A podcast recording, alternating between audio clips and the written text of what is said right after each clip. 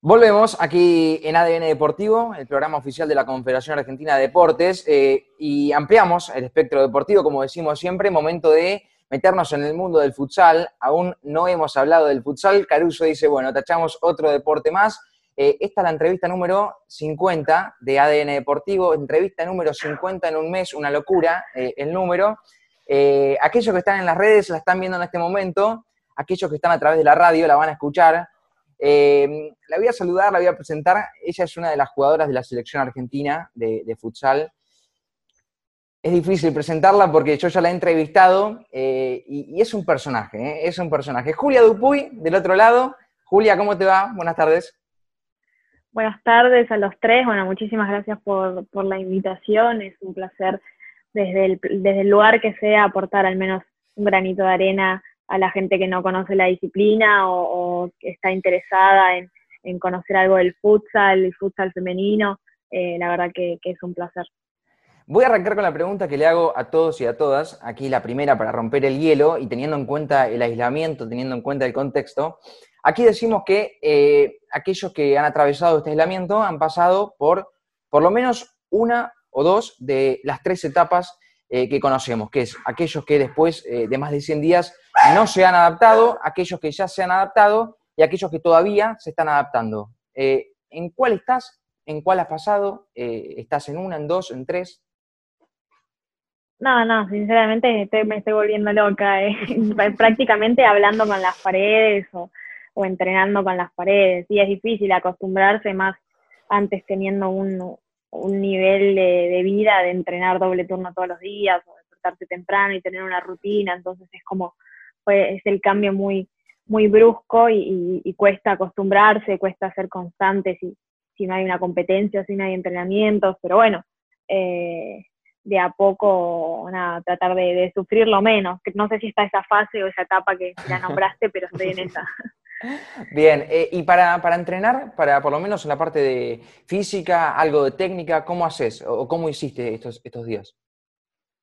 No, por suerte tengo una, una, casa bastante grande, tengo como unos patios, tengo una terraza, entonces hasta puedo hacer algunos alargues quizás un poco cortos, pero bueno, tengo conos, pedí prestadas pelotas, así que en eso no, no me puedo quejar, pero sé que tengo compañeras que, que vienen espacios muy reducidos y, quizás solo hacen una zona media, pero bueno, la zona media uno no puede completarse solamente con eso, o sea, quizás puede ser un, suplemento, pero hacer todos los días zona media y no tener un cambio de ritmo que te dan los entrenamientos o, nada, los partidos básicamente, eh, es difícil y siento que volver a las canchas eh, eh, va a ser cada vez más difícil porque se va a necesitar una pretemporada bastante bastante larga, ponernos en, estado físico.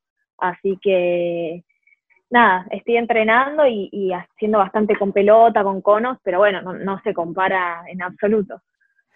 Yo en el comienzo decía que ya te había entrevistado eh, y te entrevisté la primera vez hace cuatro años cuando jugabas en Racing. Eh, después te entrevisté hace un año y medio cuando volviste al predio, volviste al centro deportivo eh, ya en carácter de eh, jugadora cuando estabas en, Europa y habías vuelto un tiempo para, ver a las chicas, bueno, para venir acá a Buenos Aires, eh, y habías cambiado mucho, era, eras otra Julia Dupuy, y bueno, te quiero preguntar cuánto ha cambiado desde esa Julia Dupuy hasta hoy, cuánto has cambiado vos.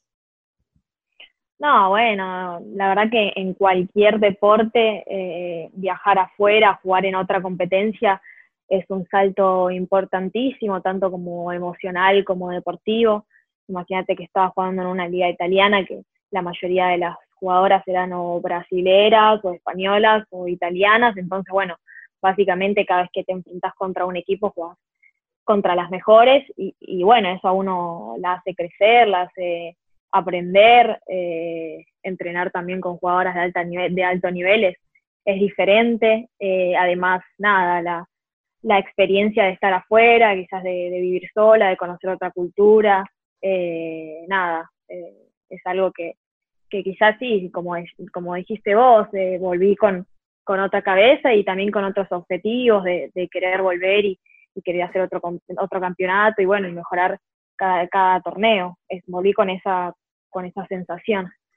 ¿Te costó la adaptación allá en Europa?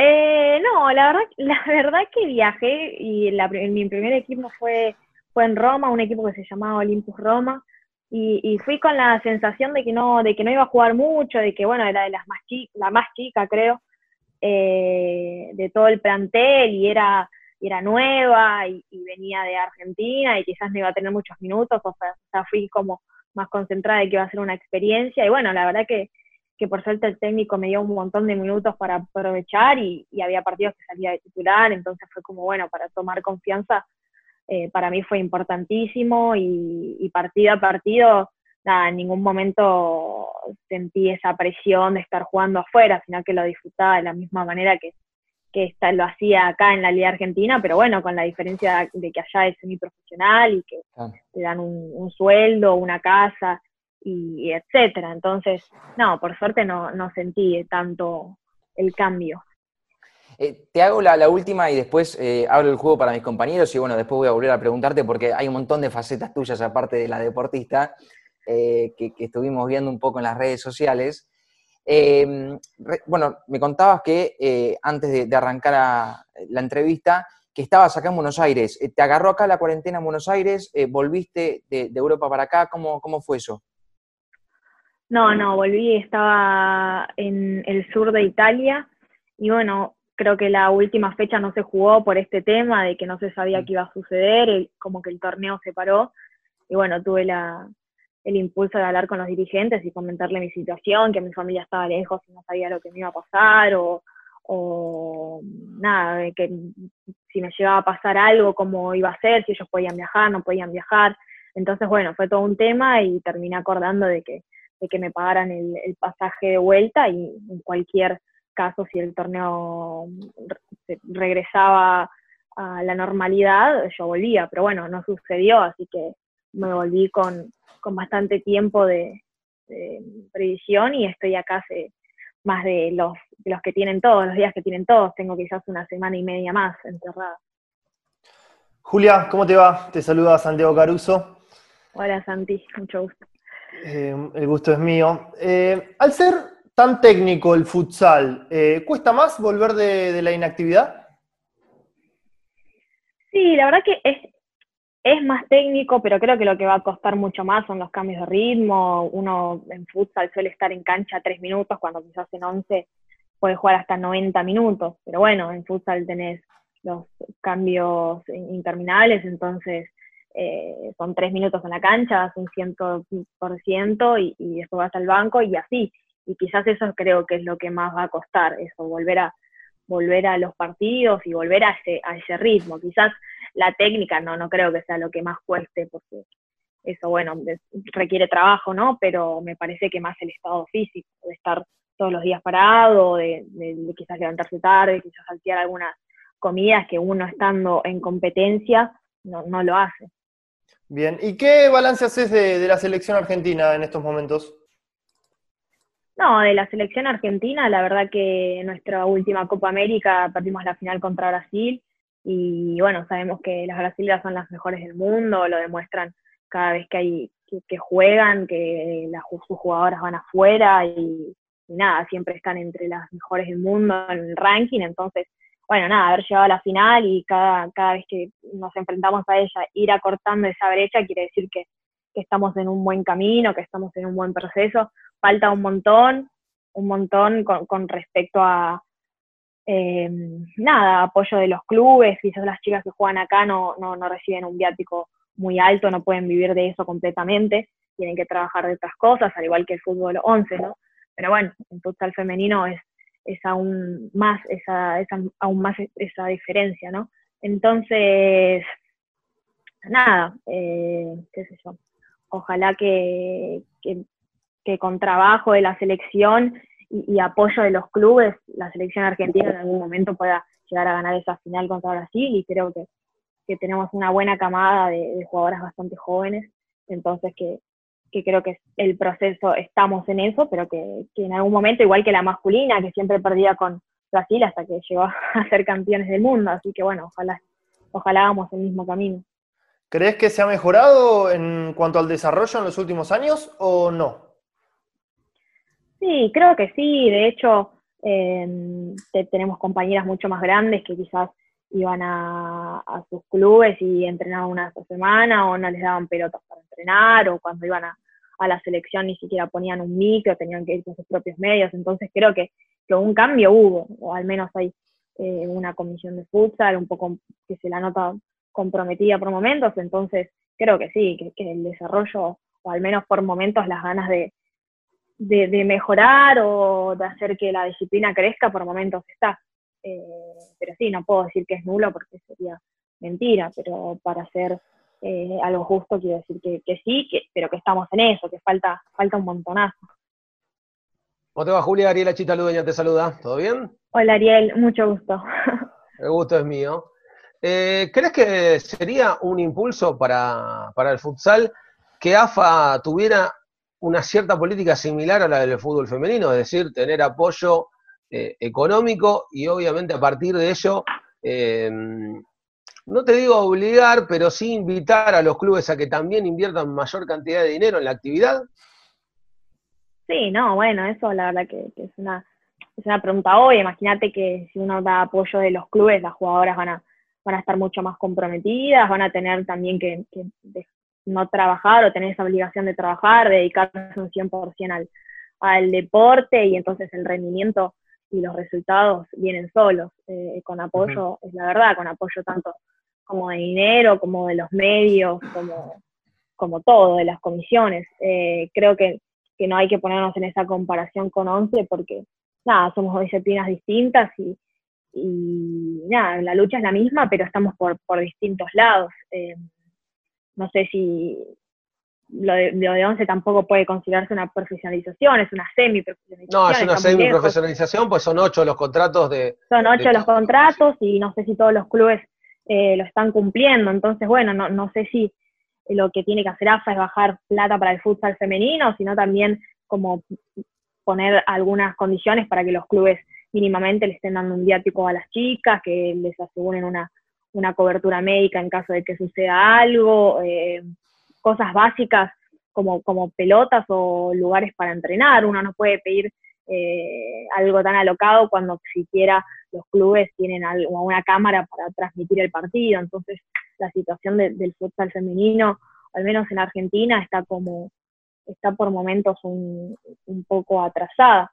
Eh, pero bueno, también se debe a que eh, hay una sola liga de AFA que se centra en Buenos Aires, entonces, nada, eh, creo que estamos por otra lucha, por otro lado, y todo es como una lucha constante, ir paso a paso, porque nada, estamos, estamos un poco lejos. Hablabas de que partido a partido van acortando la, la, brecha con Brasil. Eh, en términos de juego, ¿dónde se que están las mayores diferencias? Y yo creo que técnicamente la diferencia con las brasileras eh, es, es, bastante clara, pero bueno, también tienen un torneo bastante, mucho más competitivo, la mayoría de sus jugadoras juegan en, Italia o en España en ligas competitivas, entonces tienen como un roce año tras año eh, mucho mayor. Eh, yo creo que cuando la liga nacional mejore, eso va a hacer que las, que las chicas de acá mejoren, que todas mejoremos, es como el, el, proceso, el crecimiento del que te estaba viniendo hablando es, por algo. No creo que un día para el otro uno le gane a Brasil porque sí, sino que, también lleva mucho trabajo. Eh, pero bueno, sí, yo creo que técnicamente y, la liga que la liga competitiva que tienen. ¿En qué momento te agarró el parate? En lo personal, digo, en tu desarrollo como, como jugadora. No, yo creo que en un momento de, de, aprendizaje, tengo 20 años y, siento que me falta un montón para aprender, de, ligas que jugar, de, jugadoras que conocer, de entrenar. Eh, Imagínate que, que, nada, las, las, al menos las, las mujeres no, no, tuvimos, o no, la mayoría no empezamos en una escuelita, entonces, bueno, eh, teníamos en algunos sentidos un, un paso atrás en, en algunas cosas, entonces es como, bueno, eh, no creo que estaba en, como se lo dice, en mi etapa boom o como se le suele decir a los jugadores en el estallido. Entonces, nada, estaba, estaba disfrutando, ahora mi segunda vez en Italia, estaba disfrutando de, la experiencia de poder vivir de lo que uno ama, entonces creo que en ese momento, en, ese, en esa experiencia de, por, por segunda vez y estar en una liga competitiva, cobrando y viviendo de lo que me gusta. Eh, no es que me tocó un retiro, lamentablemente, como conozco jugadoras que quizás no estaban como para hacer tres temporadas más y, que te toca un parate en un momento así, no, no está en nada bueno. Y en, lo personal, en estos 100 días, ¿pudiste aprovechar para hacer otras actividades? Por ejemplo, Genovar aprendió a cocinar, sabe hacer unas roscas hermosas. El señor Santiago Caruso, por ejemplo, aprendió zumba. Yo hice un baño. Eh, ¿Pudiste desarrollar algún talento más? Eh, mira, las primeras semanas de la cuarentena estaba como súper activa de hacer cosas nuevas, pero ya quizás en el día 100 es como por momentos uno ya no sabe qué hacer, pero bueno, estoy leyendo un montón, estoy estudiando un montón, estoy haciendo algunos cursos. Eh, nada, estoy disfrutando algunos momentos con mi familia, quizás cuando uno está afuera eh, los extraña, pero, pero sí, básicamente no mucho, al, siento que todos, igual la primera, la primera semana estuvimos horneando pan y haciendo recetas que nunca antes hacíamos, o bailando zumba como me dijiste vos, pero ya, ya en este momento no, no te voy a mentir. Julia, ¿y cómo quedó tu situación contractual?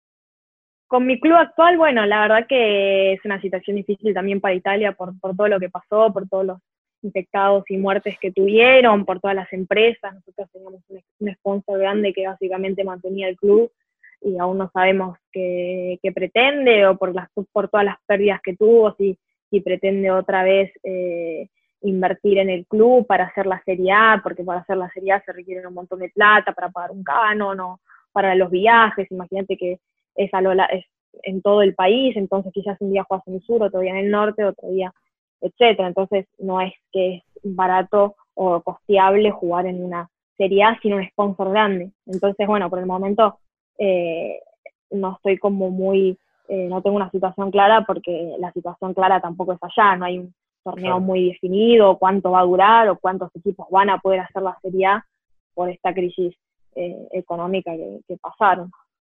Pero ¿cómo se manejan en ese sentido, Julia? Eh, ¿Un club paga la plaza y forma parte de la Serie A o cómo, cómo es la organización?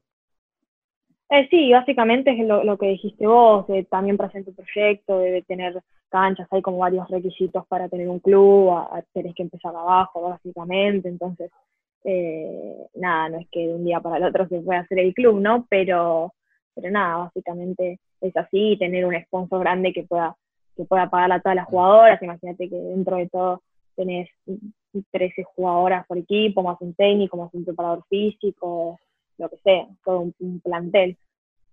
¿Y vos estabas jugando en la Serie A?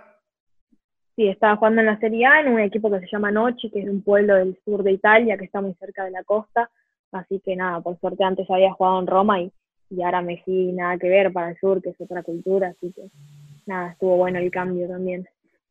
¿En dónde? ¿En qué, ciudad del sur terminaste? Mira, el pueblo se llama Nochi, pero era como la provincia de Bari, eh, así que nada, sí, había playas, teníamos playas a 20 minutos en auto, que, que es nada. Igual todo está bastante cerca, o sea, puedes ir, viajar en, Roma estás en, no sé, seis horas, como decir, es poco. Y, y en, tan poco tiempo estás en otra ciudad hermosa y eso está bueno también de, jugar afuera, de ir conociendo lugares que quizás no pasabas sino, sino por turismo, sino que vas por, por el club porque tenés que jugar contra otro equipo. Son lugares más de verano, ¿no? Eh, ahí en el sur. Sí, al menos donde estaba, donde estaba yo era hermoso para estar en verano, pero bueno, justo las temporadas allá son en invierno y lamentablemente cuando me tuve que volver empezaba el verano, así que nada, me quiero matar básicamente. Bueno, esperemos hayas hecho, no sé, algún contacto para poder pasar eh, el verano allá cuando no esté jugando. Sí, sí, sí, por suerte hicimos amistades ahí, Argentina e Italia, y en cualquier momento eh, sé que tengo hospedaje porque es gente gente muy buena, por suerte, que cumplió en todo momento con, el tema de los pagos y todo lo que había prometido, así que por suerte tengo, tengo un lugar para volver.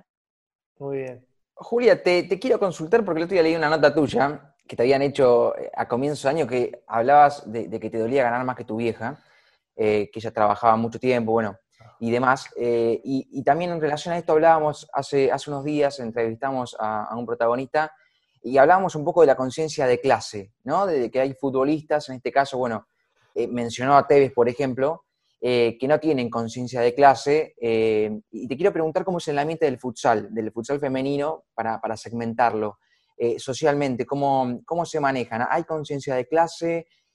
¿Cada uno está en la suya? ¿Hay empatía?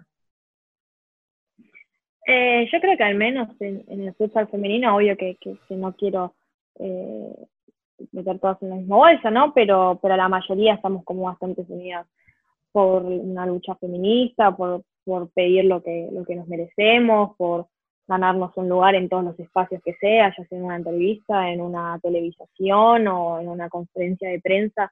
Eh, por mm. suerte, eh, tratamos de estar unidas en ese sentido. Eh, la empatía también, porque tenemos, no sé, cuando nos juntamos en la selección, hay algunas chicas que quizás no ganan viático y, o, que, que, no les paga nada el club y que básicamente están yendo con, con su, con su plata a entrenar.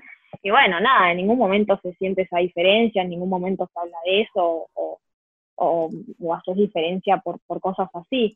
Eh, pero bueno, sí, lo que yo había dicho en esa entrevista, eh, lo pienso, lo siento aún, eh, pero creo que le, pasa a cualquier deportista que, va a jugar afuera o acá mismo, no sé, en otra disciplina, la primera vez que te pagan tu primer sueldo por hacer lo que te gusta y que nunca creíste que, te mm. iban a pagar por, por hacer eso, es como, bueno, es una locura y es algo que, es difícil de explicar porque, nada, porque lo hacíamos gratis, lo seguimos haciendo gratis por momentos y, nada, que en algún momento te lo reconozcan es como, es, una sensación muy linda y, que hay que buscarla, hay, hay que ir por eso. Julia, yo te quiero preguntar, eh, ¿de qué se tratan estas cuestiones extrafutbolísticas que mencionó eh, el compañero Ignacio Genovard? No sé, no sé, que cuente él entonces, no sé de qué está, qué está hablando. ¿A qué te referías, Ignacio? Mira, yo tengo la información, eh, bueno, es pública la información, ¿no? Que, escribe, es escritora, incluso hay un, diario que ha sacado un, un pequeño fragmento de lo que ha escrito, Incluso también eh, está en, la movida del freestyle. Bueno, no sé, es, de todo un poco, Julia, hace, hace de todo un poco, me parece. ¿Es verdad esto, Julia?